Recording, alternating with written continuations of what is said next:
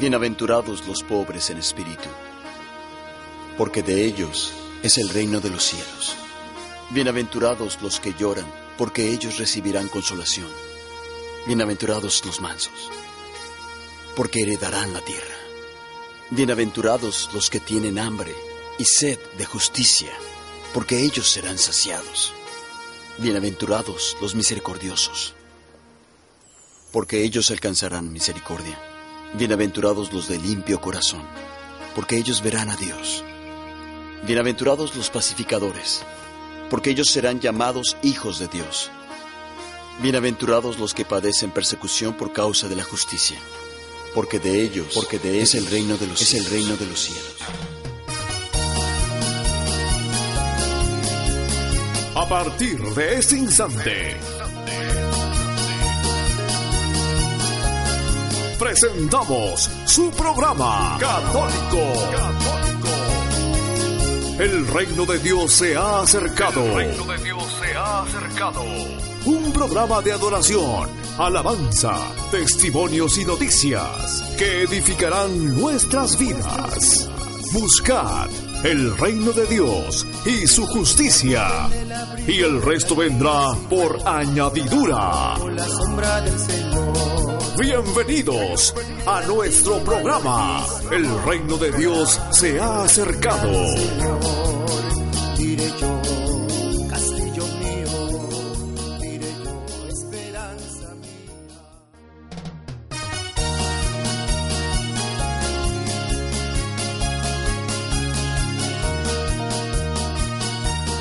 Hoy es 8 de febrero del 2015, quinto domingo del tiempo ordinario.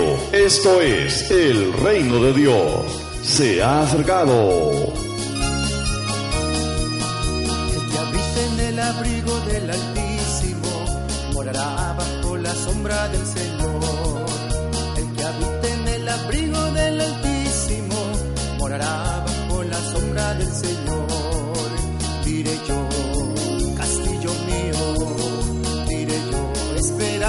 Mía. Mi Dios, en ti yo confiaré. Mi Dios, sí, sí, en ti yo confiaré. Con tus plumas me cubrirás y debajo de sus alas estaré seguro. Con tus plumas me cubrirás y debajo de tus alas estaré seguro. Caerán mil a mi lado a mi derecha, pero a mí no me tocarán, pero a mí no, no, no me tocarán.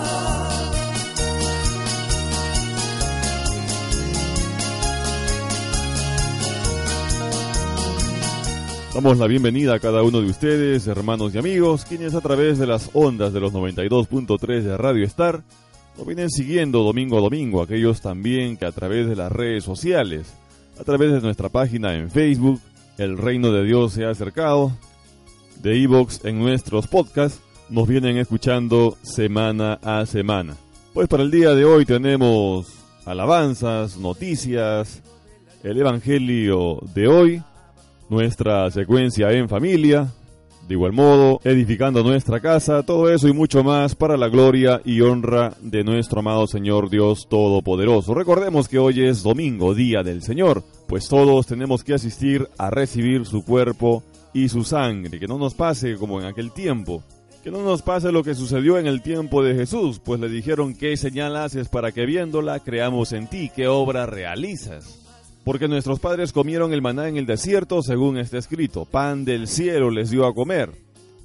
Pues sabemos que Jesús respondió a esto, en verdad, en verdad os digo, no fue Moisés quien les dio el pan del cielo, es mi Padre el que os da el verdadero pan del cielo, porque el pan de Dios es el que baja del cielo y da vida al mundo.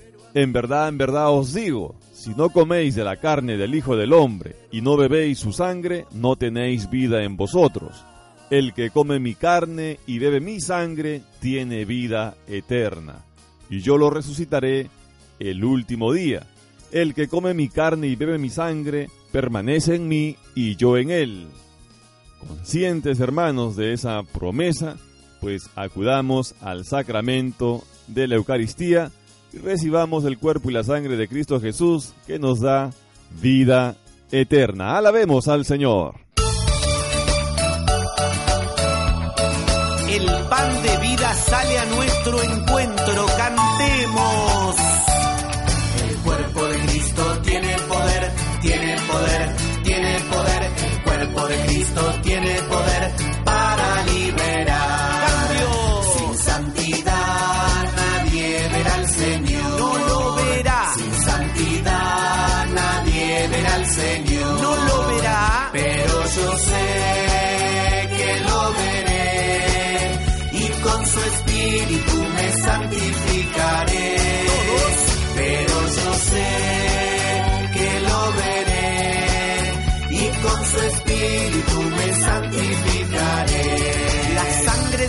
闪耀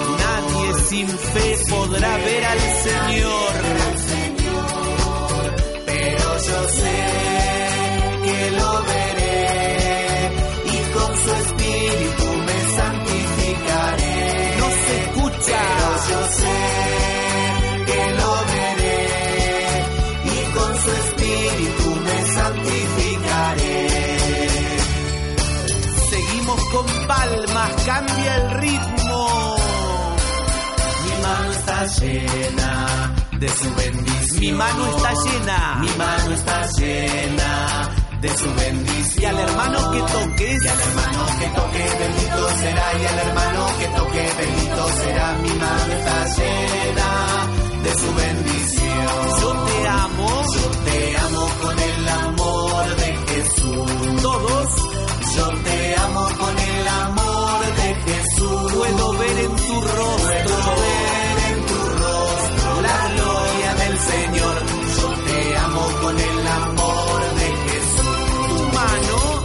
está llena de su bendición.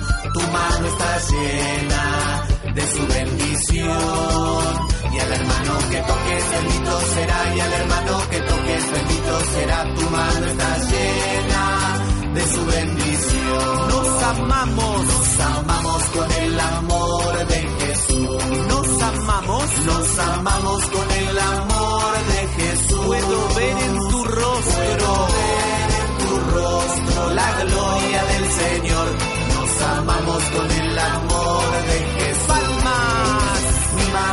llena de su bendición. No se escucha. Mi mano está llena de su bendición. Y al hermano que toque, hermano que toque, bendito será. Y al hermano que toque, bendito será. Mi mano está llena de su bendición.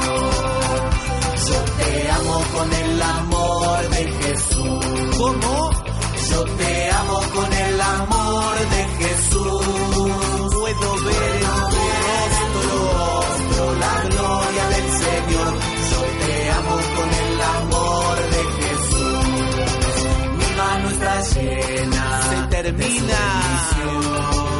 No se queden. Llena de su bendición. Y al hermano que toque, Y al hermano que toques, bendito será. Y al hermano que toques, bendito será. Mi mano está llena de su bendición.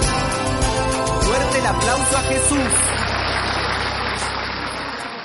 Estamos presentando El reino de Dios se ha acercado.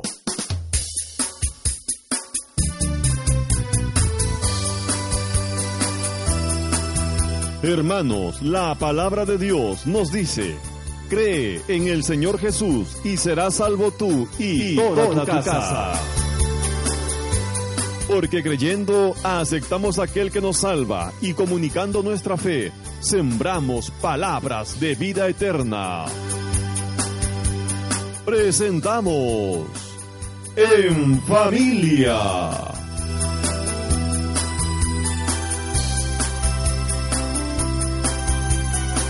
Escuchemos a nuestro sacerdote, Fray Nelson Medina.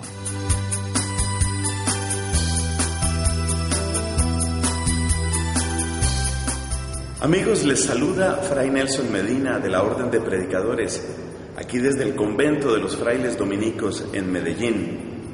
Que Dios los bendiga a ustedes en sus hogares y al equipo humano y técnico que hace posible este magazine en familia. Mis amigos, venimos hablando de la fe en esta primera temporada, en esta primera serie de programas. Y nuestros últimos temas han sido cómo en circunstancias difíciles las personas se sienten tentadas de perder la fe. Por eso necesitamos acostumbrar nuestro oído y nuestro corazón a la oración de Jesús. Ahí cuando repetimos, hágase tu voluntad, en realidad estamos haciendo un acto de confianza, estamos haciendo un acto de fe profunda en aquel Dios que sabemos que nos guiará incluso si pasamos por cañadas oscuras. Pero mis amigos, si llega esa tribulación, si ya la tenemos presente, entonces vamos a necesitar otro elemento. Y ese otro elemento es tiempo. Necesitamos que el tiempo juegue a favor nuestro y no en contra. Y para eso hay que cultivar la sana virtud de la paciencia, entendiendo que muchas de las cosas más bellas en el mundo requieren muchísimo tiempo para formarse. Aparte de aquellos casos ciertamente difíciles de las personas que pierden la fe en Dios, también tenemos otros casos. Existen personas que pierden la fe en la iglesia. Es algo que se puede entender porque sucede que somos seres humanos y aunque la iglesia como tal es santa, en cuanto tiene una raíz santa que es nuestro Señor Jesucristo, y en cuanto está habitada por la santidad del Espíritu de Dios, aunque la iglesia en sí es santa, no cabe duda de que nosotros, hijos de la iglesia, muchas veces somos antitestimonio.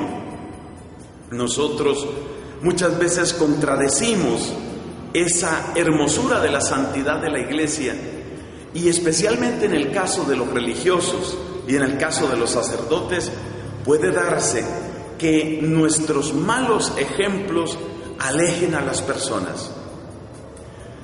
¿Qué hacer si nosotros sentimos que hemos perdido la fe en la iglesia por un mal sacerdote que conocimos, por un antitestimonio, por una persona que realmente nos decepcionó, que debía ser presencia de Cristo y en vez de ser luz fue tinieblas. Esos casos suceden, no los podemos negar. Pues mira, te voy a dar tres sugerencias muy concretas y muy desde el corazón, sabiendo que yo mismo como sacerdote seguramente he decepcionado a más de una persona. Lo primero es entender que así como el descubrimiento de que un médico era malo no nos hace perder la confianza en la medicina, así también el saber que hay malos sacerdotes no debe hacernos perder la confianza en la santidad de la iglesia. Y sucede efectivamente que a veces vamos donde el médico y es una persona irascible o impaciente o irresponsable, nos decepciona. Incluso hay errores graves que cometen los médicos y algunos de esos errores cuestan la vida a sus pacientes. Pero ¿vamos a dejar de ir al médico por eso? Seguro que no. Entendemos que ese fue un caso. Entendemos que esa es una historia triste, pero es una historia. El segundo punto es que comprendamos que la iglesia somos todos. Es muy fácil señalar con el dedo, es muy fácil apuntar hacia el obispo o hacia el sacerdote y criticarlo. Pero ¿y tu testimonio de vida qué? Y lo que tú tienes que hacer, y perdóname que lo diga así, pero las decepciones que tú mismo has causado por tu falta de valentía. Y el tercer elemento es, entendamos que tenemos que proteger con oración a la iglesia entera y especialmente tenemos que proteger a nuestros obispos y sacerdotes.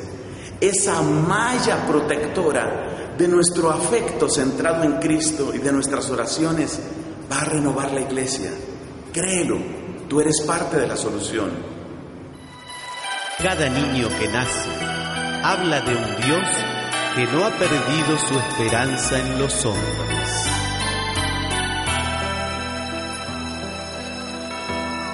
Si este mundo quiere una luz nueva, en Jesús la encontrará. Si tú quieres una luz nueva, en Jesús la encontrará.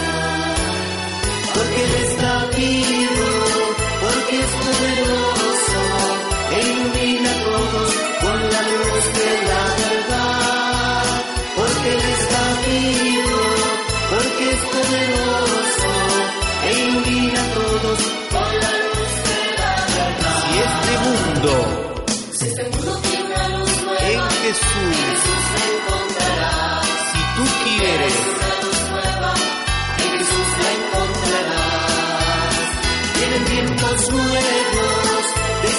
eu sei.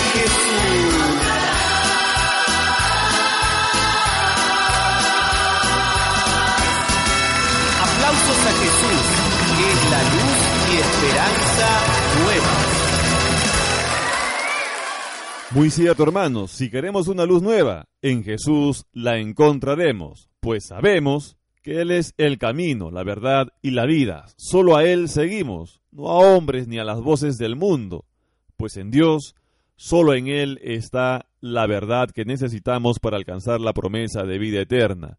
Seguimos a Jesús haciendo pues su voluntad y siguiendo la verdad revelada y confiada a la iglesia a través de sus apóstoles. Iglesia, somos todos los que por medio del bautismo nos hemos unido a Él. Iglesia Católica, alaba a tu Señor. Lo alabo con el alma y con el corazón. yo lo alabo con el corazón, yo lo alabo con la voz, yo lo alabo con el corazón, yo lo alabo. Aceleramos el ritmo.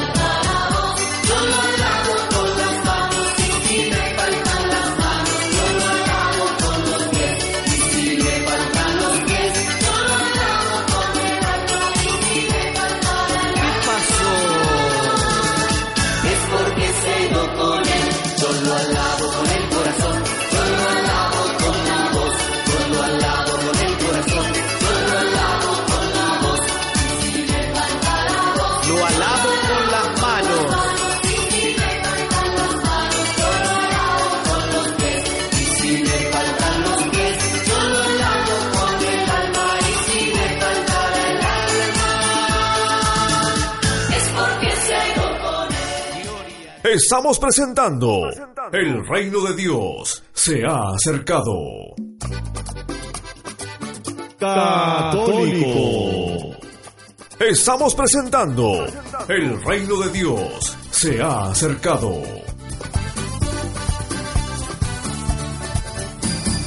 Llego tarde a mi casa, luego de un día de trabajo, enciendo el televisor y veo lo que están pasando. Veo a un señor con un traje cosas raras, que si Libra, que si Venus, son cosas un poco extrañas.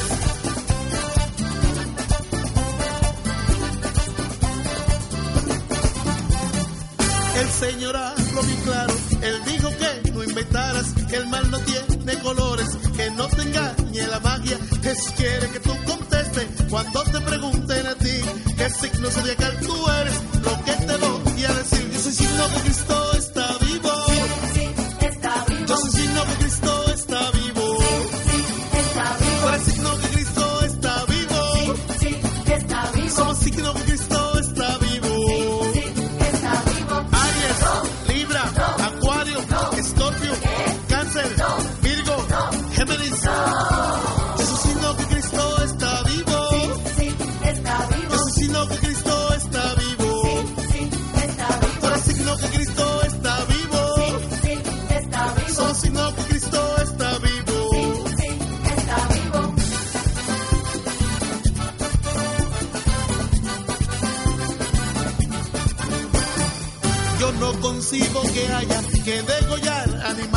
si Jesús es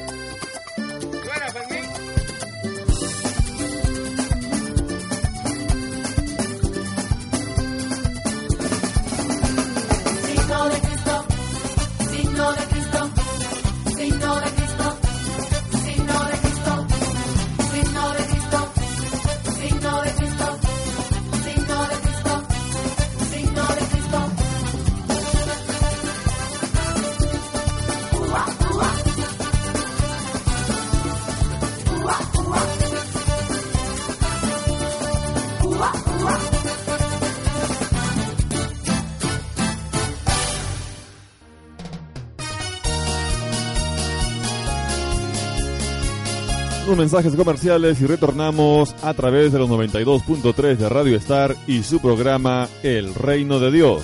Se ha acercado. Volvemos.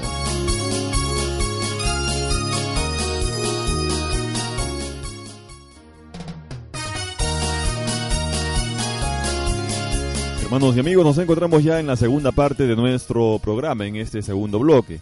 La primera lectura para el día de hoy, Job capítulo 7 versos del 1 al 4 versos del 6 al 7. Habló Job diciendo, el hombre está en la tierra cumpliendo un servicio. Sus días son los de un jornalero, como el esclavo suspira por la sombra, como el jornalero aguarda el salario. Mi herencia son meses baldíos, me asignan noches de fatiga, al acostarme pienso, ¿cuándo me levantaré? Se alarga la noche y me harto de dar vueltas hasta el alba. Mis días corren más que la lanzadera y se consumen sin esperanza. Recuerda que mi vida es un soplo y que mis ojos no verán más la dicha. Palabra de Dios. Recordemos hermanos que estamos pues aquí en la tierra cumpliendo un servicio, como dice hoy la lectura, la primera lectura del libro de Job. Debemos de saber también que tenemos una gran promesa para alcanzar vida eterna y la conseguimos a través del camino de bendición que Dios tiene para cada uno de nosotros. Estamos llamados a alcanzar esta vida eterna mediante la fe, el amor y la esperanza. Alabemos al Señor.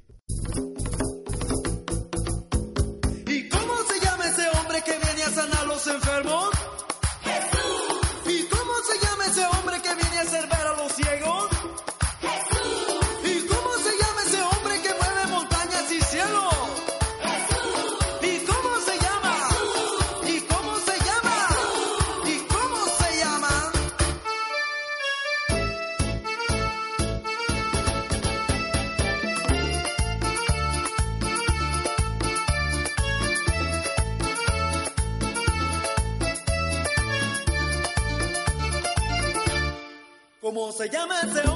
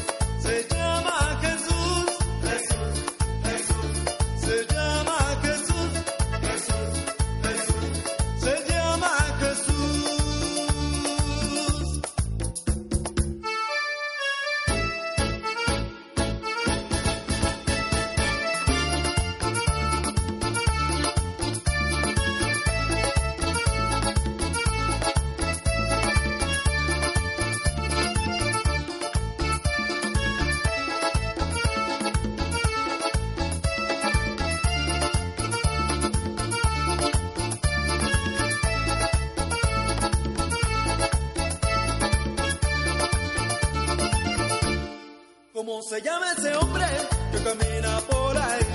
Por ahí, por ahí, por ahí. ¿Cómo se llama ese hombre que viene a llamar lo suyo? ¿Cómo se llama ese hombre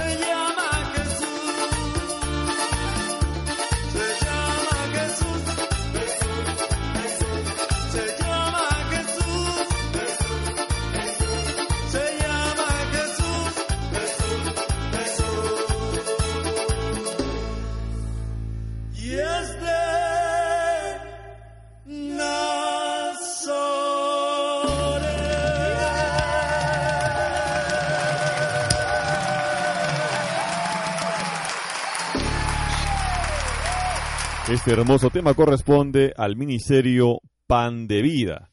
Se llama Jesús. Recordemos que Dios nos ha llamado para anunciar las buenas nuevas, para anunciar su palabra y ésta traiga en sí misma vida y en abundancia para todos aquellos que creen. Somos predicadores, mensajeros de la palabra del Señor. Escuchemos ahora al Ministerio Pan de Vida con el tema Somos Predicadores.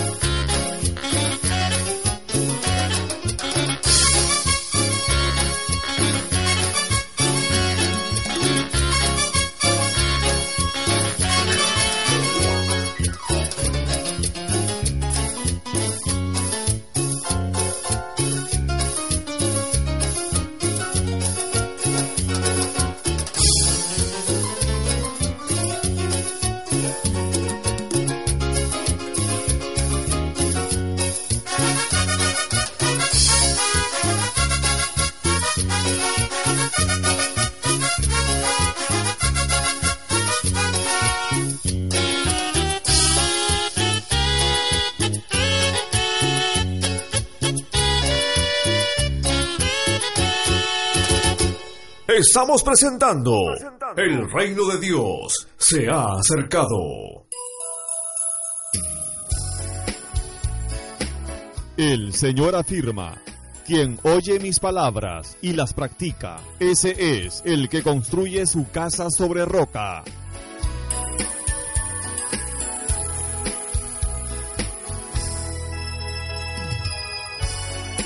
Vienen los torrentes, soplan los vientos pero esta no se precipita porque está bien construida. Presentamos Edificando nuestra casa.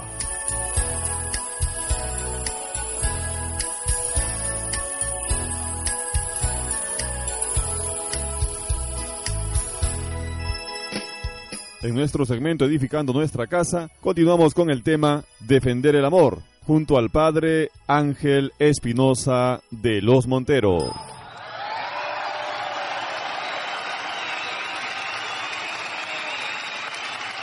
barras, cristales, cerca eléctrica, todo lo que puedas, pero no a tu esposa, a tu esposo, a tu corazón, a tu corazón. Hoy no hay manera de cuidar a nadie porque vivimos así. El que quiere ser infiel, el que quiere echar a perder su vida, aunque lo vigiles 24 horas al día, encontrará un momento para cometer una tontería. Por tanto, no se trata de vigilar al otro, sino de proteger, vigilar tu corazón. Esto es valorarlo. Es tan fácil cometer errores. El otro día me subí a un avión de estos de 18 plazas o 19. Éramos 12 personas. Yo era el primero de la fila. Me dice la zafata, yo me quería dormir, ¿no? Me dice la zafata, padre, ¿qué quiere tomar? Yo pues regálame un vasito de agua que me quiero dormir. Y me hace, padre, échese una cervecita me hizo gracia como me lo dijo, le dijo, venga, pásame una cervecita. Me da una cerveza. Me la tomo mientras ella va a atender a los demás y yo así medio me acosté en la ventana, ¿no? Cuando me doy cuenta, a los cinco o siete minutos ya había terminado de servir a todos y ya la tenía yo otra vez ahí adelante. Y me está esperando a que abra los ojos. Yo como que sentí algo ahí, abro los ojos y está ahí. Y me dice, ¿qué? ¿Se echa la otra? Y digo, no. Ya me eché una, ya déjame tranquilo. Y me dice, pa' que amarre. Le digo, venga, pa' que amarre, pásame otra. Me tomo otra cervecita y me quedé feliz dormido. Pero miren, tan simpática, tan guapa, que si no tuviera yo el clergyman, pienso en algunos señores, qué fácil decirle, oye, ¿qué vas a hacer hoy? ¿Tienes dónde comer? ¿Tienes dónde cenar? ¿Te quedas todo el día? ¿Quieres que te acompañe? tienes coche aquí, yo te llevo yo a tu casa, pásame tu celular. Cuando te das cuenta, total, no está aquí tu mujer, no está tu marido, vas a estar cinco o seis horas en otra ciudad, pues sales acompañado a comer. Cuando te das cuenta, ya te liaste. No conozco un solo adulterio o un solo, un solo problema de estos, así de amor a primera vista. No, no fue a primera vista, fue, comenzó todo por un celular, un teléfono, un acompañar a comer. Valorar significa no te metas en problemas. No te metas en problemas. Qué impresionante la superficialidad de algunos y algunas que comenzaron con estas cositas y ahorita ya no saben qué hacer. Dice el Evangelio, el que encuentra un tesoro, compra el campo donde encontró el tesoro para quedarse con él. Y hay un Evangelio que me gusta más que dice, el que tiene una perla, el que encuentra una perla preciosa, va, vende las otras perlitas para comprar la perla preciosa. Si el Evangelio dijera, el que encuentra una perla preciosa va, vende todas las porquerías que tiene y compra la perla grande, ah, pues eso también lo puedo hacer yo, vender tus porquerías por una perla grande, pero el Evangelio dice, vende las otras perlas que tiene. Tu trabajo es una perlita, tu jugada de tenis, de golf, tu andada en bicicleta con tus amigos es una perla también. Tus idas al gimnasio son una perla, no son porquerías. Tu mamá, tu papá son las perlitas, no son porquerías. Tus hermanos, las cosas que te gustan a ti, no son porquerías, son perlitas. Tienes que estar dispuesto, dispuesta a venderlas para comprar la perla preciosa. El Evangelio hablaba de la fe, del reino, yo se lo aplico hoy al matrimonio. Tu perla preciosa, tu familia. Yo les hago una preguntota, como voy sembrando propósitos. ¿Tienes algo que se interponga entre tú, tu mujer, tu marido, tus hijos, que te quite tiempo? Cosas buenas, ¿eh?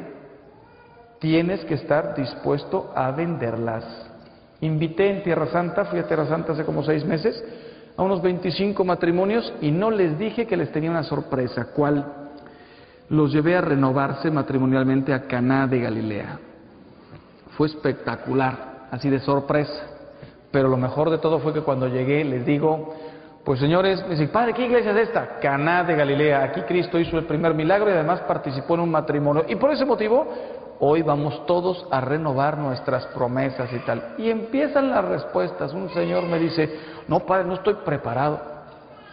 ¿Preparado para qué? Si es con la misma. Es como si alguien me dijera ahorita, padre, usted puede ahorita renovar sus promesas eh, de sacerdote. No necesito prepararme. Pienso vivir toda la vida, si Dios me ayuda, pienso ser toda la vida sacerdote. Ustedes dos se supone que piensan estar toda la vida casados. Si ahorita yo dijera, a ver, venga, pónganse todos de pie, vamos a renovar las promesas, qué ridículo que alguno diga, no, pues, pues, espérese, padre, me hubiera avisado antes. Te estoy avisando. Si son las mismas promesas, no vas a, promover, prometer cosas diferentes.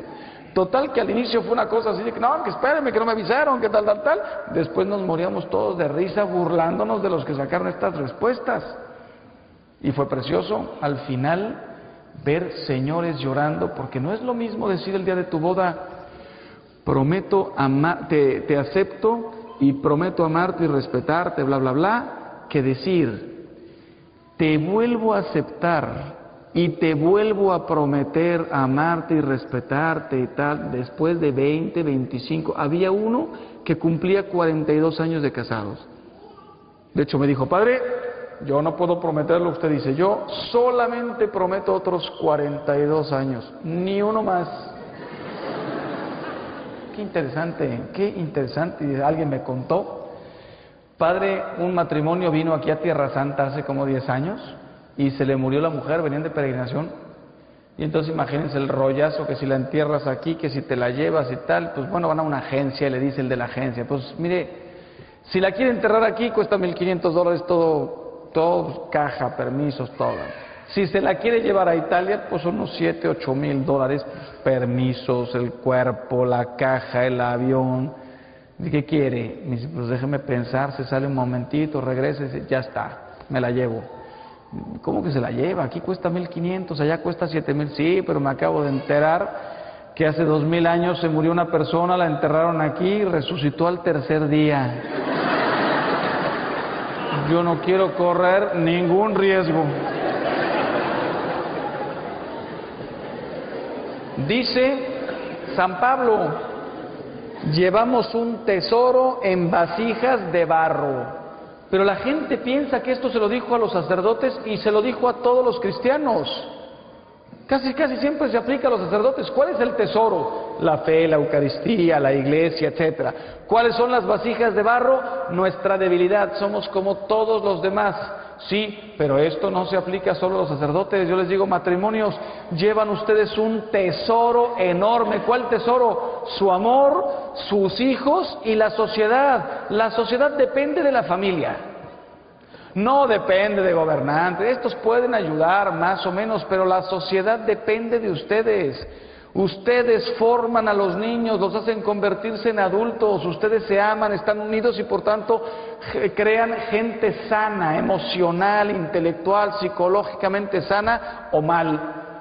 Traen un tesoro, pero desgraciadamente también en vasijas de barro. Sus debilidades, sus pequeñeces, sus tonterías, sus caprichos. Me dice una señora, es que ya no me gusta mi marido. Y le digo, oiga, soy sacerdote, no eh, cirujano plástico. Pues sí, padre, pero ya no sé qué hacer, claro, ya después me enteré, ella ya traía otro en la mente, ¿no? Entonces estaba con que mi marido no se arregla y que no sé qué y no sé cuál. Le digo, pues a ver, tráigamelo, por lo menos déjeme verlo, a ver si realmente tiene razón usted. Me lo va trayendo, lo veo, no les miento. Busqué en el diccionario la palabra feo y venía su foto.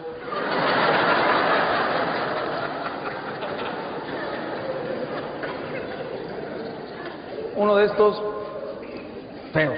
Pero, señora, usted lo escogió. ¿Yo qué quiere que le diga? Sí, pero que no sé qué, que no sé cuá. En el fondo traía otra persona caprichos, vasijas de barro. Estoy trabajando en Italia con un señor que quiere suicidarse, pero además fue muy curioso, desde hace cuatro meses. Yo estaba en la parroquia de Guadalupe, que es nuestra, en, en, en Roma, y estaba yo ahí de paso, de pura casualidad, entra este hombre y me dice, padre, vengo a pedirle permiso para suicidarme. Y digo, espérate, ¿quién te dijo que yo de los permisos para suicidarse? Además cuestan carísimos, dame 10 mil euros y te lo adelanto y tal, ¿no? Entonces dije, no hombre, no, ¿cuál permiso? A ver, siéntate, ¿qué te pasa? Y me dice, me casé hace cuatro años, tuve dos hijos, pero bromeando y jugando con una compañera de trabajo, me enamoré. ¿Cómo sería, Padre, la fuerza de la pasión que sentí por esta mujer, que fui capaz de dejar a esta mujer y a estos dos hijos y me enseña la foto? Una mujer guapísima, bien, no me lo podía yo creer. Y me dice, pero ahí no termina la historia, Padre. Tuve la fuerza de abandonar a una mujer, perdí todo el divorcio, todos los juicios, etcétera, la custodia de los niños, evidentemente, abandoné a mis hijos y me fui con esta. Dos años después, tengo que ir a París, me lleva mi mujer, la segunda mujer, al aeropuerto, lo deja ahí, él entra, pero no sé qué problema tiene, que pierde el avión y entonces dice, ah, pues nadie, nadie sabe que estoy en Roma, todo el mundo piensa que estoy en París, me regreso ahorita a mi casa y le doy una sorpresota a mi mujer y nos pasamos el fin de semana gustísimo, etcétera. Pues bueno, agarra un taxi, se va a su casa, entra por la puerta de atrás, toda la casa apagada, pensando dar una sorpresota a su segunda mujer, y cuando abre la puerta de su cuarto, la mujer está con otro. Dice, padre, me quedé helado, pero sobre todo porque no le podía decir, ¿cómo es posible? Yo lo hice. Esto no se hace, yo lo hice. Qué sinvergüenza, yo lo hice. ¿Cómo pudiste? Yo pude. Cerré la puerta, me eché a llorar, agarré mi coche y me fui. Me dice, padre, fue hace cuatro días. Me quiero suicidar porque eché a perder la, vida de una mujer y de dos niños. Y la eché a perder por un capricho de irme con otra que ahora me engaña con otro. Dígame qué me queda hacer en esta vida. Me quiero suicidar, pero ni para eso tengo valor. Lo estoy tratando y tratando. Llevamos cuatro meses, no he ganado la causa. Cualquier momento me puede dar un susto. La única pregunta que le hice viendo la, foto de su esposa y de sus hijos era, ¿por qué no valoraste lo que tenías? Y no porque fuera la mujer más guapa del mundo, ¿eh? ¿Qué pasaría si no fuera una mujer tan guapa o no tuviera un cuerpazo precioso? Igual, igual lo que hay que valorar no es las apariencias, sino el amor. ¿Por qué no valoraste lo que tenías?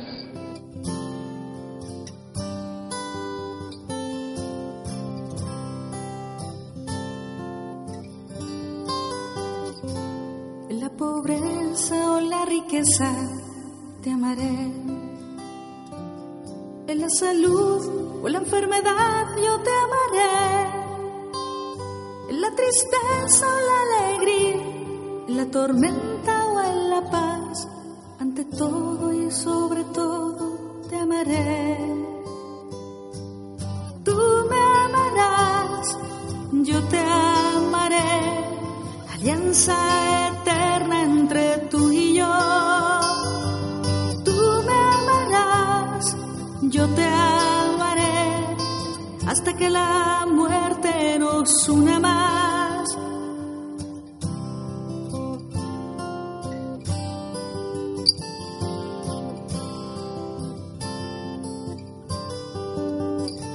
En las buenas o en las malas te amaré. En el pecado o en la gracia te amaré. En la noche o en el día, en la fuerza o la debilidad, ante todo y sobre todo te amaré. Tú me amarás, yo te amaré, alianza eterna entre tú y yo. Tú me amarás, yo te amaré, hasta que la muerte nos una más.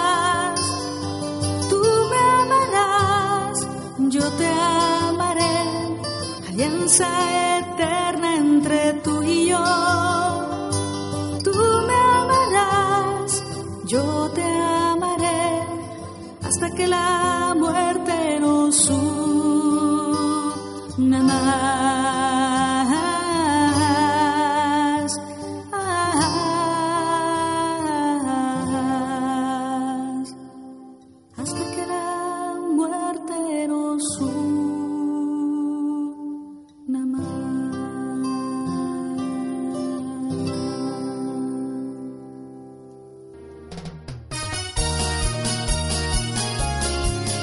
Una pausa comercial y retornamos con más a través de su programa El Reino de Dios. Se ha acercado. Volvemos.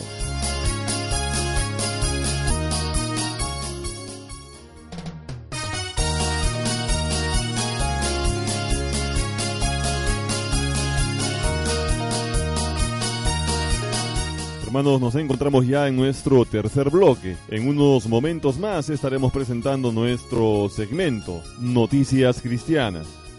El salmo correspondiente al día de hoy, Salmo 94. Venid, aclamemos al Señor, demos vítores a la roca que nos salva.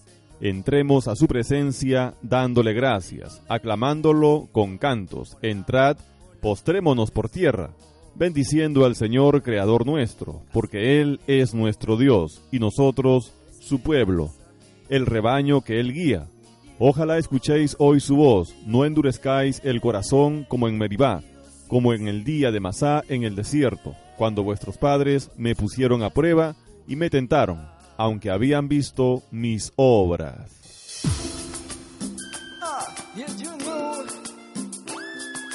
Salmo 66 con el 2046. Aclamada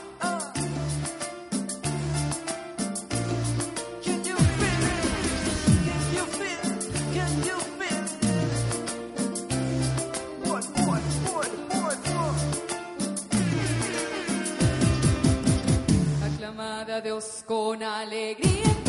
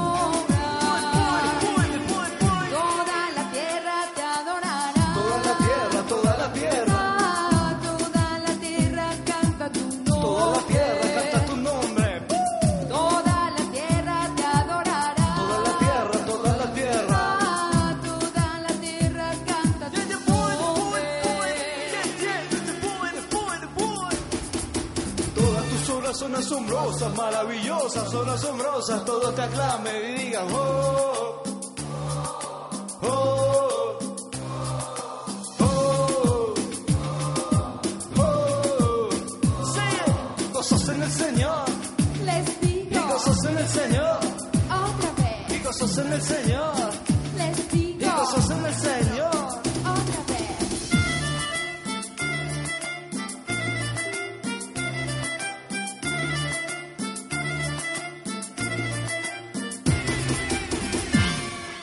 Estábamos escuchando a Carisma Verde con el tema Aclamad a Dios. Pues tenemos ahora la interpretación del padre Elías Arámbula, quien nos canta Mi llamado.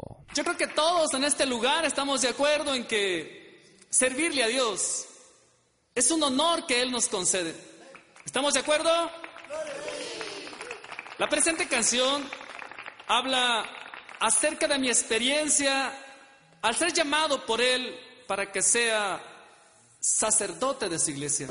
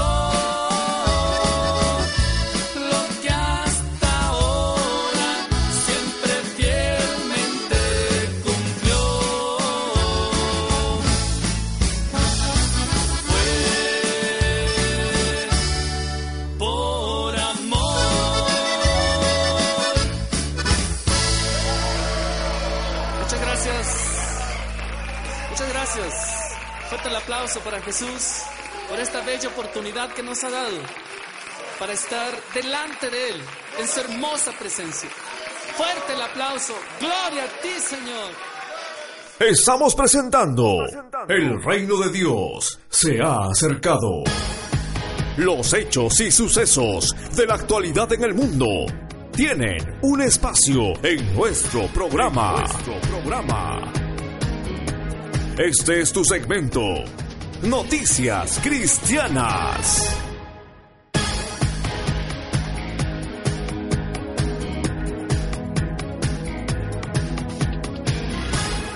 ¿Qué está haciendo Papa Francisco para frenar el islamismo radical? Papa Francisco, los padres antes eran autoritarios, ahora ausentes. Hemos pasado de un extremo a otro.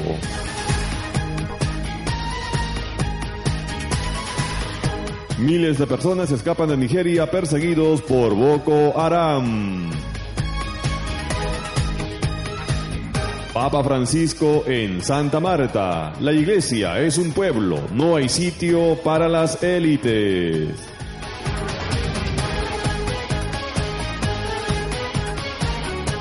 Papa Francisco en Santa Marta. Olvidar el encuentro con Cristo provoca tibieza. Papa Francisco hará una videollamada a niños con discapacidad en el Congreso de Escolas. Intenciones del Papa para este mes de febrero. Estos son los titulares, titulares en Noticias Cristianas.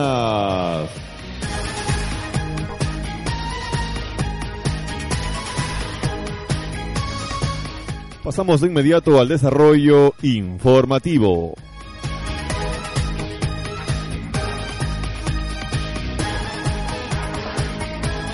¿Qué está haciendo Papa Francisco para frenar el islamismo radical?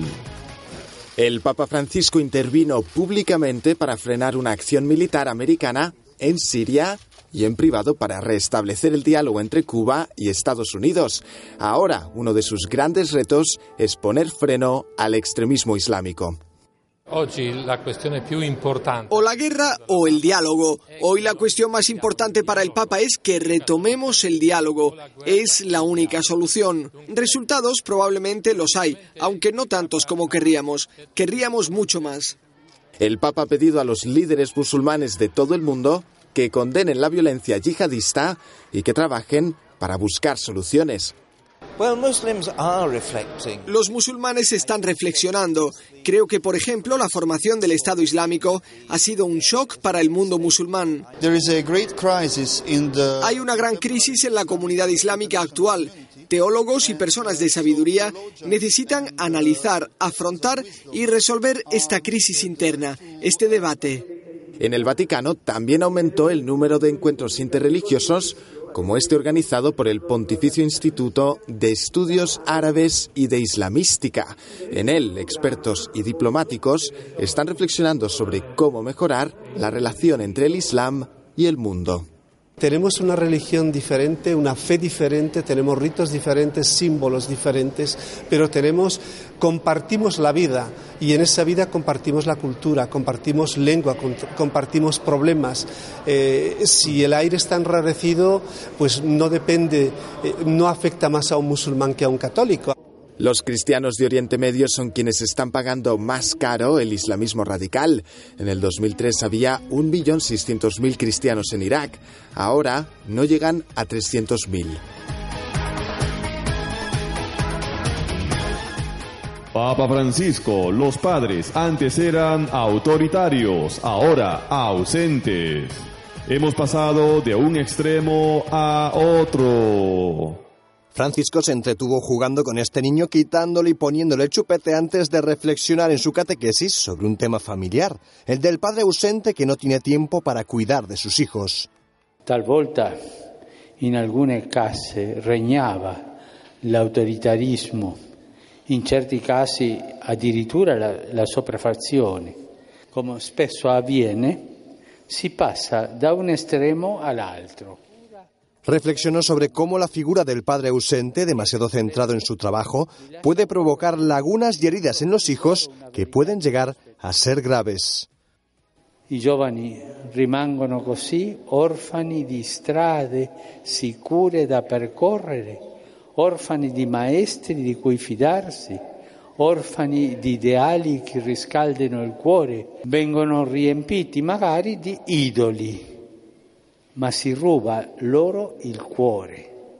El Papa pareció percibir, mirando al público, que la situación que explicó no ofrecía salidas. Por eso, al final, quiso tranquilizarles enviando un mensaje. Todo estaba controlado. Qualcuno di voi potrà dirmi, ma padre, oggi lei è stato troppo negativo, ha parlato soltanto dell'assenza dei padri, di cosa accade quando i padri non sono vicini ai figli.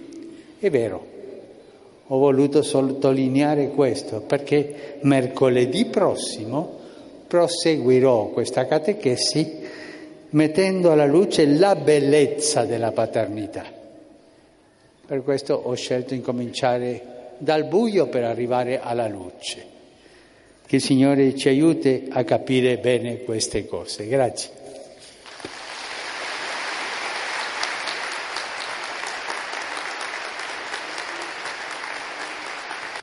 La guinda final de la audiencia la pusieron estos artistas del circo que amenizaron con sus números al público y también al Papa.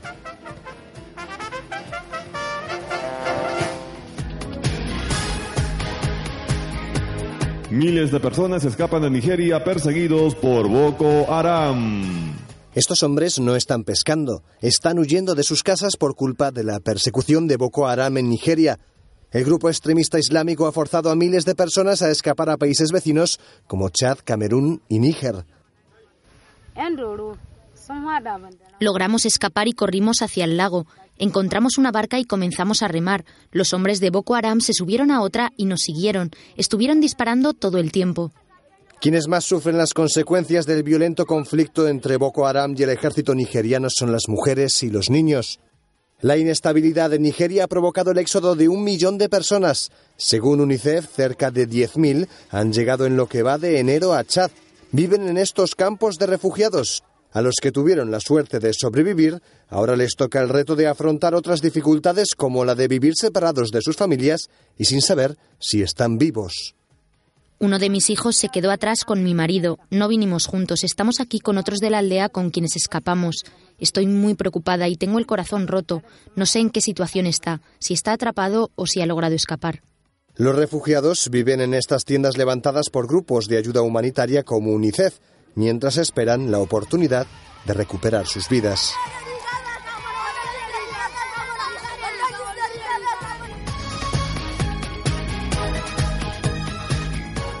Papa Francisco en Santa Marta. La iglesia es un pueblo, no hay sitio para las élites. El Papa explicó en su homilía en Casa Santa Marta que un cristiano no puede buscar solo su salvación, porque la iglesia es un pueblo en donde unos cuidan de los otros. Ma c'è il pericolo di dimenticare che lui ci ha salvato singolarmente, ma in un popolo. In un popolo. Prestiamo attenzione gli uni agli altri. Non c'è una salvezza soltanto per me. Se io capisco la salvezza così, sbaglio, sbaglio strada. La privatizzazione della salvezza è una strada sbagliata. Dijo que quienes piensan en salvarse a sí mismos pero se olvidan de los demás están cometiendo un error, porque en la Iglesia no puede haber grupos cerrados o élites.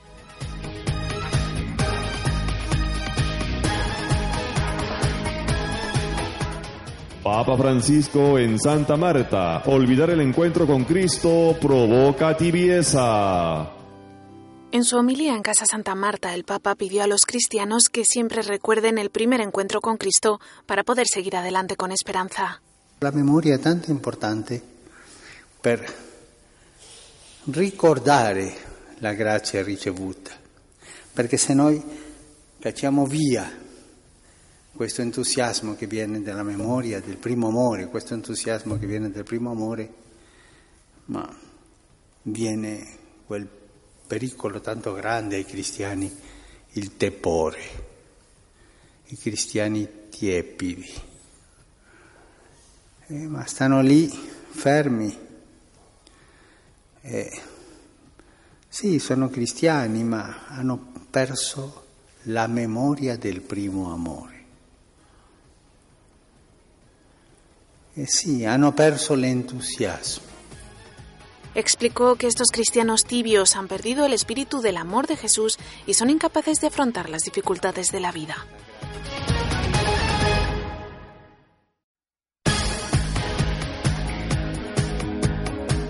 Papa Francisco hará una videollamada a niños con discapacidad en el Congreso de Escolas. El pasado septiembre, Francisco sorprendió al mundo cuando habló con niños de cada continente en una videollamada. Una imagen que se repetirá esta semana, pero esta vez con jóvenes con autismo y con discapacidad. Pero en este caso van a ser alumnos que están viviendo situaciones muy especiales.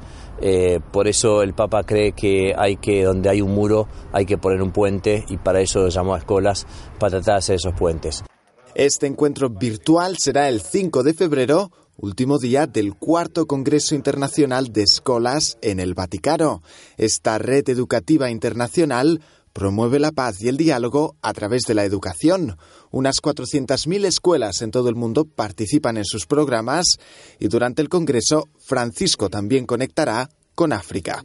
Y vamos a tener la sorpresa que el propio Papa, si la tecnología nos lo permite, el propio Papa inaugure la primera sede eh, en África, en Mozambique, de escuelas. El nuevo Congreso de Escolas arrancará el 2 de febrero con el título Responsabilidad Social Educativa, un compromiso de todos los actores. Durante cuatro días, representantes de 40 países buscarán caminos para que toda la sociedad, no solo los padres y profesores, se involucre en la educación de los jóvenes. A muchísimo.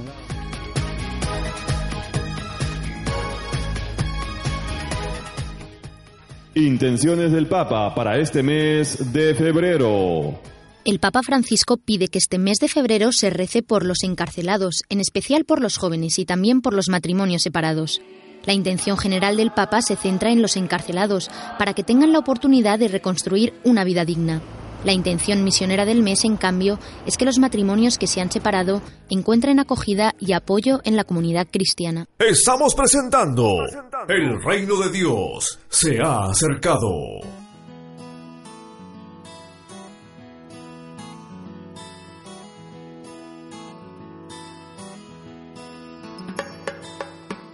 Si me preguntan, si me critican, si alguien me pide que abandone a mi familia, es que me hago buen sentimiento.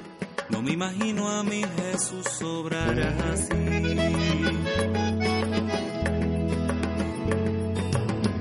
Entre alegrías y muchas penas, hay una sangre que corre fuerte por mis venas, y enamorado en pan y vino, y le he jurado mi destino, porque yo, católico soy. De sacramentos, de vela en mano y procesión, del evangelio, la iglesia viva y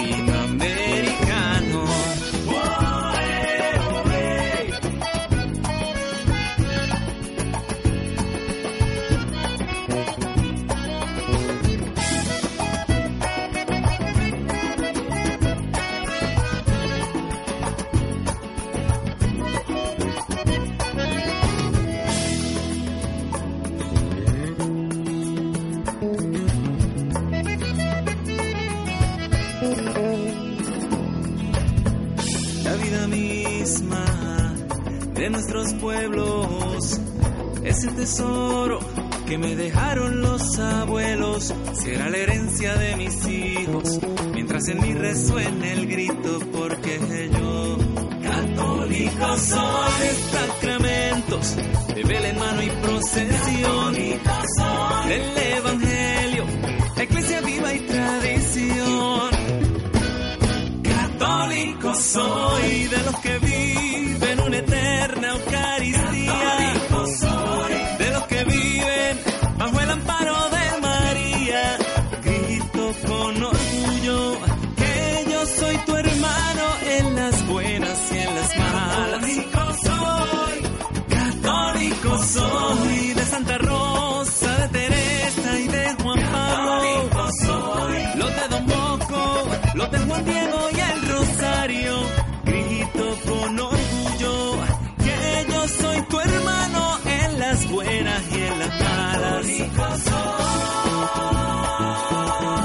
Latinoamericano.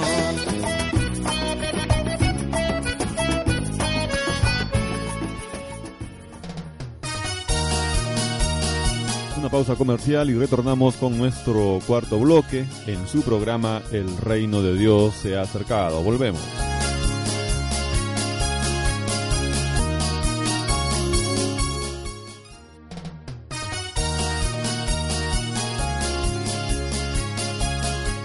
Hermanos y amigos, nos encontramos ya en el último bloque de nuestro programa. La segunda lectura para el día de hoy, Primera de Corintios, capítulo 9, versos del 16 al 19 y versos del 22 al 23.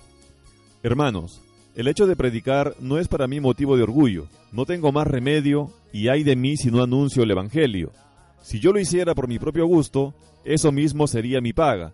Pero si lo hago a pesar mío, es que me han encargado este oficio. Entonces, ¿cuál es la paga? Precisamente dar a conocer el Evangelio, anunciándolo de balde, sin usar el derecho que me da la predicación del Evangelio. Porque siendo libre como soy, me he hecho esclavo de todos para ganar a los más posibles. Me he hecho débil con los débiles para ganar a los débiles. Me he hecho todo a todos para ganar, sea como sea, a algunos. Y hago todo esto por el Evangelio para participar yo también de sus bienes.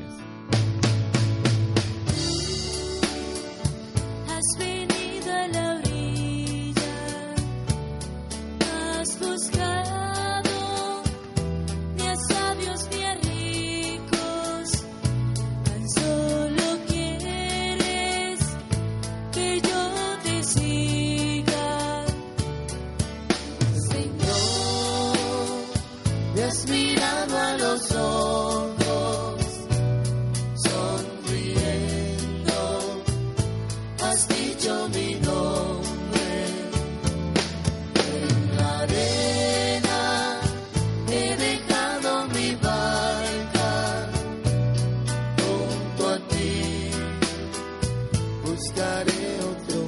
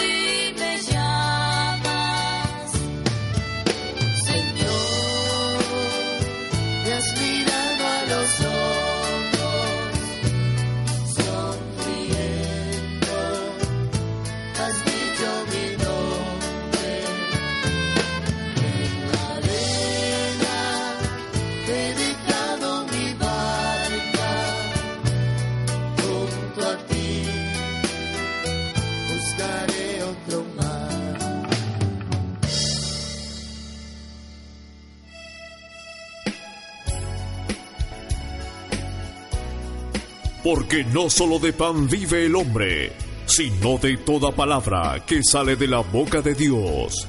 Presentamos el Evangelio de hoy. De hoy.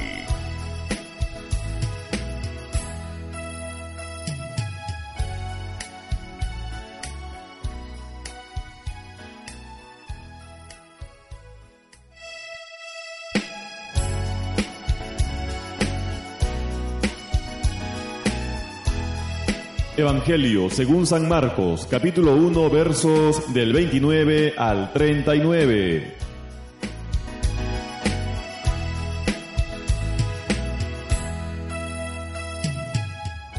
Luego Jesús salió de la sinagoga y se fue con Santiago y Juan a la casa de Simón y Andrés.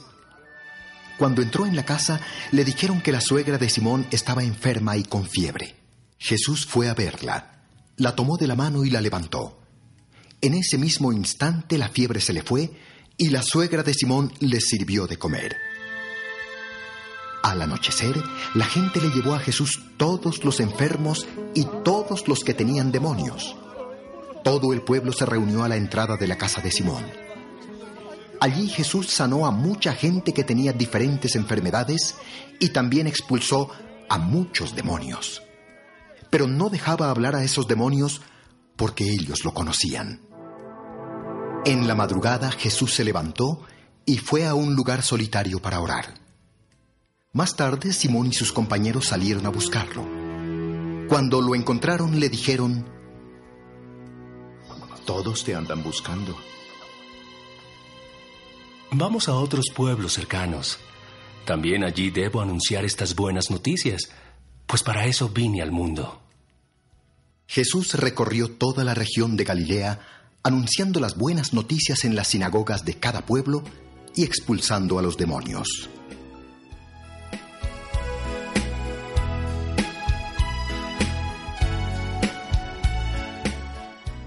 Hermanos, como hemos dicho en algunas reflexiones de domingos anteriores, durante este año estamos escuchando sobre todo el Evangelio según San Marcos.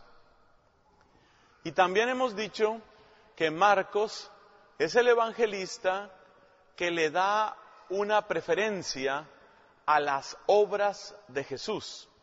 Podemos decir que Marcos nos presenta a Jesús en acción. En español, o supongo yo que en todas las lenguas, las palabras que sirven para describir las acciones son los verbos.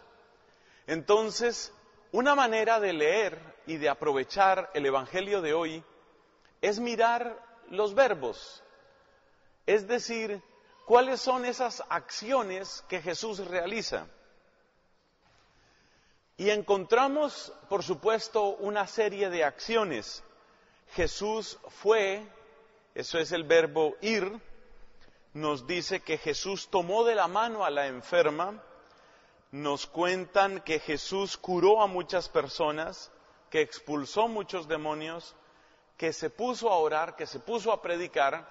Es decir, hay una serie de acciones que describen lo que podríamos llamar la vida de Jesús, cómo vivió Jesús, qué fue lo que hizo Jesús, porque repito, este es el tema principal del Evangelio de Marcos.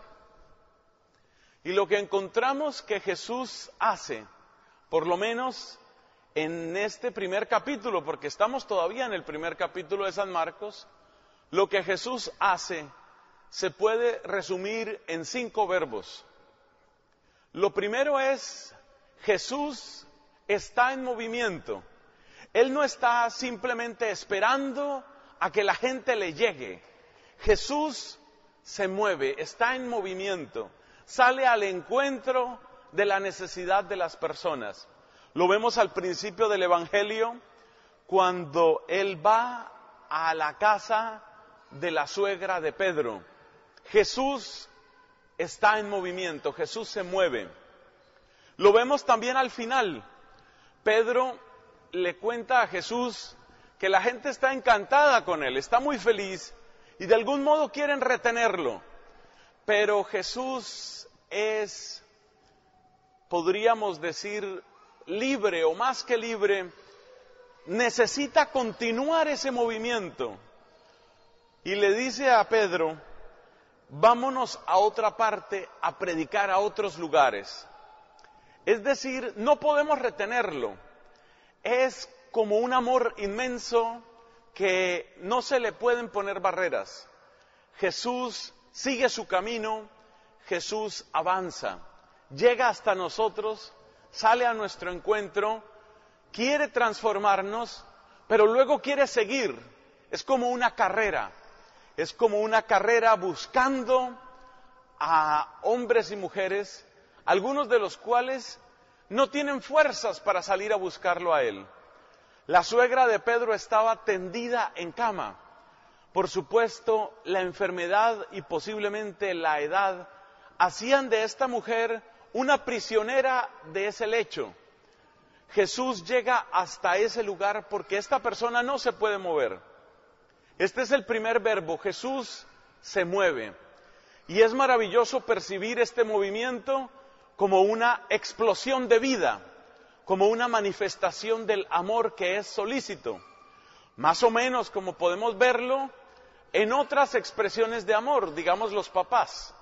Los papás no se quedan en su habitación mirando la televisión a ver si el bebé que está en el primer piso se le ocurre subir y decir, mamá, ¿me pudieras amamantar, por favor? No, la mamá está solícita. La mamá ama a su bebé y sale al encuentro de él, le mira, le mira atentamente, lo cuida, quiere adelantarse a la necesidad del bebé porque lo ama. Jesús de un modo semejante está en movimiento y sale a nuestro encuentro. ¿Y qué hace Jesús cuando nos encuentra? Hace tres cosas. Según este texto del Evangelio, lo que Jesús hace es predicar, sanar y exorcizar. Lo que Jesús hace, tal vez para ponerlo en un orden más lógico, es ante todo sanar, porque la vida va dejando muchas heridas y junto con las heridas a uno le va quedando el miedo. Y junto con el miedo uno se va volviendo sordo y encerrado en sí mismo. Y a medida que pasan los años es muy fácil ser prisioneros, si no de la enfermedad, sí por lo menos del miedo y del prejuicio. Y quedamos ahí como encarcelados en ese miedo o en ese prejuicio. Entonces Jesús sana. Este verbo es fundamental y en el Evangelio de Marcos, en realidad en todos los Evangelios, lo encontramos con frecuencia. La sanación es la ocasión privilegiada del encuentro con Cristo, hasta el punto que una persona que no necesitara nada de Jesús difícilmente se podría encontrar con Jesús. Algo así como una persona que tiene perfecta, perfecta salud, quizás vería muy poco al médico, aunque hoy por hoy tenemos conciencia de la necesidad de hacerse revisiones en la salud, pues por saber que nada esté funcionando mal. pero creo que la comparación sirve. Solo cuando uno descubre la propia enfermedad, descubre al que es capaz de curar esa enfermedad. O sea que cuando decimos que Jesús sana, también estamos diciendo que el corazón humano tiene que ser explorado en su necesidad profunda. El corazón humano, y eso significa cada uno de nosotros, tiene que aprender a buscar en esas áreas que no amamos, que no nos gustan de nosotros. Esas áreas son los dolores, las soledades, las búsquedas, las nostalgias, los resentimientos, los temores. En esas áreas, en esos sótanos del corazón, ahí, ahí es donde muchas veces Jesús nos va a poner una cita, una cita con su amor que sana. Es imposible encontrarse con Jesús que sana sin encontrar al mismo tiempo la enfermedad, la dolencia o la carencia que uno tiene. Este es el primer verbo, sanar. El segundo verbo de Jesús es el verbo predicar. Jesús es un maestro, Jesús enseña. Aunque Marcos no nos trae tantos discursos de Jesús, como por ejemplo si los trae San Mateo, o como los trae Lucas, incluso en este Evangelio vamos a encontrar una serie de parábolas y una serie de predicaciones de Jesús. Jesús enseña y su palabra ilumina la vida de la gente. Podemos decir que la palabra de Jesús le ayuda a las personas, nos ayuda a nosotros a mirar las cosas, a mirar la gente, a mirarnos a nosotros mismos a mirar a Dios también de otra manera. Y en esta revelación, en esta palabra de Jesús, hay algo maravilloso, algo que nunca deja de maravillarme a mí, y es que son palabras que parece que no se agotan nunca. Cada vez que las reflexionamos, cada vez que pensamos con verdadera atención, en lo que Jesús ha dicho, como que encontramos nuevas aplicaciones. Sus palabras son como manantiales que siguen dando vida, que siguen dando esperanza, que siguen también cuestionando muchas veces.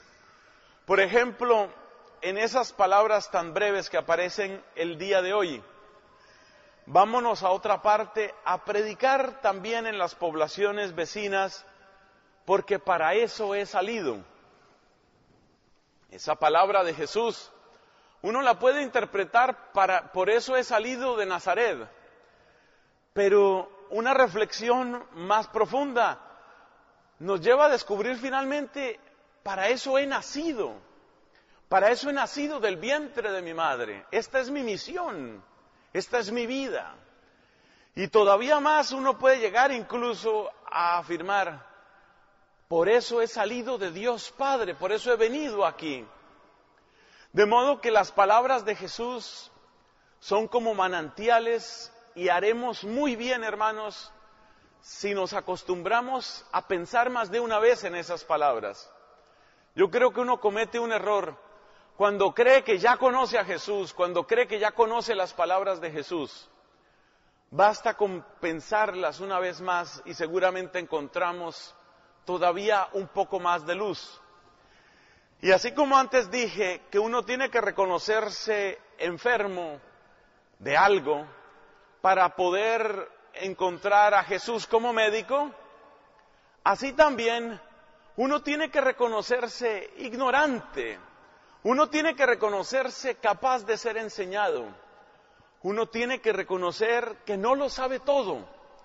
Así como la persona que cree que está sana completamente, nunca verá a Jesús como médico, así también la persona que cree que se las sabe todas, jamás se encontrará con Jesús como maestro. Y por eso encontrarse con Jesús requiere un corazón, requiere un oído, que es el oído del discípulo. Muchas veces lo mejor que podemos hacer es pedirle al mismo Jesús que nos ayude a entender su palabra, como hacían los apóstoles los apóstoles le decían a Jesús, con una súplica en realidad, una súplica amable, pero súplica, a ver, explícanos esta parábola. Yo creo que algo así tenemos que hacer nosotros cuando nos acercamos, por ejemplo, a celebrar la misa. Abre mi corazón, Jesús, ábrelo, ábrelo, que yo pueda escuchar, que yo no siga solamente oyéndome a mí mismo todo el tiempo, que no siga simplemente yo el eco de lo que el mundo me quiere vender o la manera como el mundo me quiere utilizar o me quiere reclutar para toda clase de campañas, algunas buenas, otras regulares y otras malas. Reconocernos capaces de ser enseñados significa reconocer que en ciertos momentos necesitamos una palabra externa, es decir, que no nos bastamos a nosotros mismos. Esta es una pequeña condición, pero de inmensa importancia para llegar a encontrarse con Jesús. Y a veces yo creo que está en el plan de Dios que a uno le pasen muchas cosas si a través de esas cosas algún día uno llega a la convicción, es verdad que no lo puedo todo, es verdad que necesito ayuda. De algún modo, el Antiguo Testamento se puede resumir en esa convicción, la convicción de que no lo sé todo, la convicción de que no lo puedo todo. Si uno puede sacar como conclusión, sin ti, Señor, nada soy, en ese momento está lista, lista la visita, el encuentro, la cita con Dios. Y luego está esa otra, ese otro verbo, un verbo que no les no gusta a muchas personas hoy. Jesús es exorcista, Jesús expulsa a los demonios. En este tiempo tan racionalista en que vivimos, en este tiempo en el que mucha gente solamente cree en lo que palpa y toca y le llega por los sentidos, pues mucha gente sencillamente no cree, bueno, no creen ni en el mismo Dios, mucho menos creen que pueda haber ángeles buenos o malos, y creen que todo eso son historias de histeria medieval o de ignorancia del mundo antiguo. Lo cierto es que cuando uno reflexiona sobre el curso de la humanidad, cuando uno mira las cadenas que pesan sobre países enteros y la manera como parecen juntarse tantos factores para mantener prisioneras a las naciones y las culturas, es difícil no reconocer ahí una mano que está más allá de las manos humanas. Yo lo podría decir de mi propio país y de pronto algunos de ustedes lo pueden decir también de ustedes mismos de sus propios países. Es difícil, es difícil entender cómo se logra difundir con tanta eficacia la mentira. Es que los ejemplos son por docenas, pero yo voy a mencionar solamente tres y todos tienen que ver con el cuidado, con el respeto de la vida humana. ¿Cómo es posible, por ejemplo, que un país tras otro se considere que es un derecho el aborto, el aborto voluntario. ¿Cómo puede mirarse eso? ¿Cómo es que los estados, las naciones, gastan tanto dinero para la aprobación del aborto y no invierten ese dinero en apoyar a la pobre mujer que con culpa o sin culpa, pero muchas veces sin culpa, ha llegado a esa situación angustiosa de considerar la muerte de su propio bebé? ¿No es ese el momento donde los recursos del Estado tendrían que estar ahí para ayudar a que esa persona, tal vez confundida o tal vez violentada o tal vez utilizada, pudiera tener mayor sensatez? Pero en vez de utilizar los recursos para defender la vida, lo que vemos con facilidad es esa prisa, esa, esa verdadera locura por aprobar la muerte. ¿Y cómo es posible que eso se mire como un derecho? Es tan irónico que las primeras propagandistas del movimiento feminista, por ejemplo en Estados Unidos, fueron todas mujeres que tuvieron la sensatez de decir que el aborto destruye a la mujer. Así como mata a un ser humano, destruye la afectividad y la memoria y la psiquis de la mujer. Pero pasa el tiempo y resulta que hoy por hoy prácticamente todas las feministas son abortistas. ¿Cómo puede suceder que naciones enteras, naciones donde suceden avances tecnológicos impresionantes, donde hay tanta gente con tanta inteligencia, tantos libros y tantos estudios, y todos sometidos, arrodillados ante ese ídolo, ante el ídolo de la muerte finalmente. Esto es extraño y uno dice, es difícil creer que solo hay manos humanas en esa clase de sucesos. No tengo que repetir este mismo discurso cuando se trata de la eutanasia. Entonces ya tenemos en Holanda que ya se puede pedir la eutanasia, ya los adolescentes pueden pedir la eutanasia si la vida se les vuelve insoportable por razones psíquicas o emocionales. Es decir, es el Estado repartiendo armas prácticamente para que se mate todo el que quiera. Y los holandeses son muy inteligentes y son una nación que tiene una historia llena de descubrimientos maravillosos. ¿Cómo puede suceder eso? Y bueno, y de ahí de Holanda luego vendrá para otros países y otros y otros. ¿Por qué esa cultura de la muerte? ¿Qué pasa ahí? Y cuando uno reflexiona, por ejemplo, en esto de la recesión económica, pues no estábamos, no es verdad que estábamos todos un poco engañados con eso de que la multiplicación de la oferta a través de hacer más eficientes los medios de producción iba a conducir necesariamente a una riqueza interminable. ¿No es ese un engaño, un engaño que en este momento pues parece casi ingenuo, parece ridículo? Pero la gente que estaba implicada en esa adoración del sistema capitalista no era gente tonta, era gente supremamente inteligente dirigiendo instituciones financieras del más alto nivel. ¿Cómo es posible que el sistema financiero mundial estuviera apoyado en bases tan ingenuas, en una mentalidad tan miope?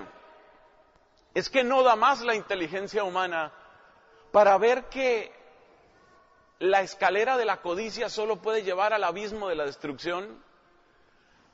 Esta clase de reflexiones no son una demostración de que existen ni ángeles ni demonios, son simplemente un hecho que a este servidor, lo mismo que a otras personas, nos hace caer en cuenta que tal vez, tal vez lo que influye en los corazones y las mentes no es solamente lo que ven en principio nuestros ojos, es como si unas oleadas de muerte, de mentira, de odio se propagaran de distintas formas en los distintos continentes. Yo nunca he podido entender, por ejemplo, esas oleadas de odio que recorren a tantas tribus en África. Un compañero mío de estudios es ahora misionero en Ruanda y él me cuenta de primera mano lo que le ha tocado ver. Y uno se espanta, uno dice, pero ¿cómo puede suceder eso? Pero claro, algunos allá también se espantan de cómo pueden suceder otras cosas que pasan en estos países. En fin, el misterio del mal, por algo se le llama así un misterio. Y los evangelios nos advierten que dentro de esa maldad muchas veces hay más de lo que alcanzan a ver nuestros ojos. Y finalmente el mensaje que nos da el Evangelio es una buena noticia, porque lo que nos está diciendo es que Jesús es suficientemente poderoso para erradicar también, para arrancar también de raíz esa clase de engaños, para sacar esa clase de mentiras, las cuales tarde o temprano pues salen también a la luz. Por ejemplo, todo este paraíso que nos quería vender el comunismo, pues muy poca gente creo yo que hoy le vaya a creer a esos engaños, pero en su momento era un discurso que seducía a millones y millones de personas y por ese discurso hubo quienes se hicieron matar. En todo caso, Jesús tiene poder sobre lo que vemos y tiene poder incluso sobre lo que no vemos o no alcanzamos a entender del todo. Y quizás hoy podemos mirar la obra de Jesús como exorcista, sobre todo en esa clave. Más allá de lo que pueden comprender nuestras mentes, está ese poder de Cristo. Entonces llevamos cuatro verbos. Jesús que se mueve, Jesús que sana, Jesús que enseña, Jesús que expulsa los demonios. Y hay un quinto verbo, que no por ser el último es el menos importante, Jesús ora. Jesús no es Superman, Jesús ora. Jesús, siendo tan grande como es, sabe ser el niño pequeño de Papá Dios. Y yo creo que con esto nos da una lección simplemente maravillosa y tan necesaria. Es verdad que necesitamos muchas cosas para cambiar el mundo, pero sobre todo se necesitan muchas cosas para cambiarnos a nosotros. Y si el ser humano puede tener poder sobre el mundo, es solamente el amor, el amor de Dios, el que termina teniendo poder sobre el corazón humano. Miremos, mis hermanos, miremos a este Cristo en esos cinco verbos. Cristo en movimiento, Cristo que sana, Cristo que enseña, Cristo que exorciza, Cristo que ora. Y que ese ejemplo de Jesús, fielmente seguido por nosotros hasta donde podemos cada uno con sus fuerzas, nos ayude a llevar verdadera vida de hijos. Porque finalmente eso es lo que quiso Cristo, que nosotros aprendiéramos a vivir como verdaderos hijos de Dios. Señor, toma mi vida nueva antes de que la espera desgaste años en mí. Estoy dispuesta a lo que quieras, no importa lo que sea, tú llámame a servir. Llévame donde los hombres necesiten tus palabras, necesiten mis ganas de vivir. Donde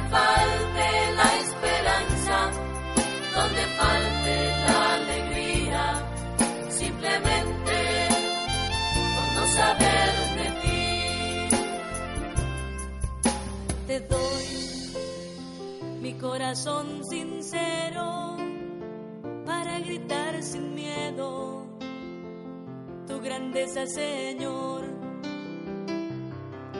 Tendré mis manos sin cansancio, tu historia entre mis labios y fuerza en la oración. Llévame necesiten tus palabras, necesiten mis ganas de vivir. Donde falte la esperanza, donde falte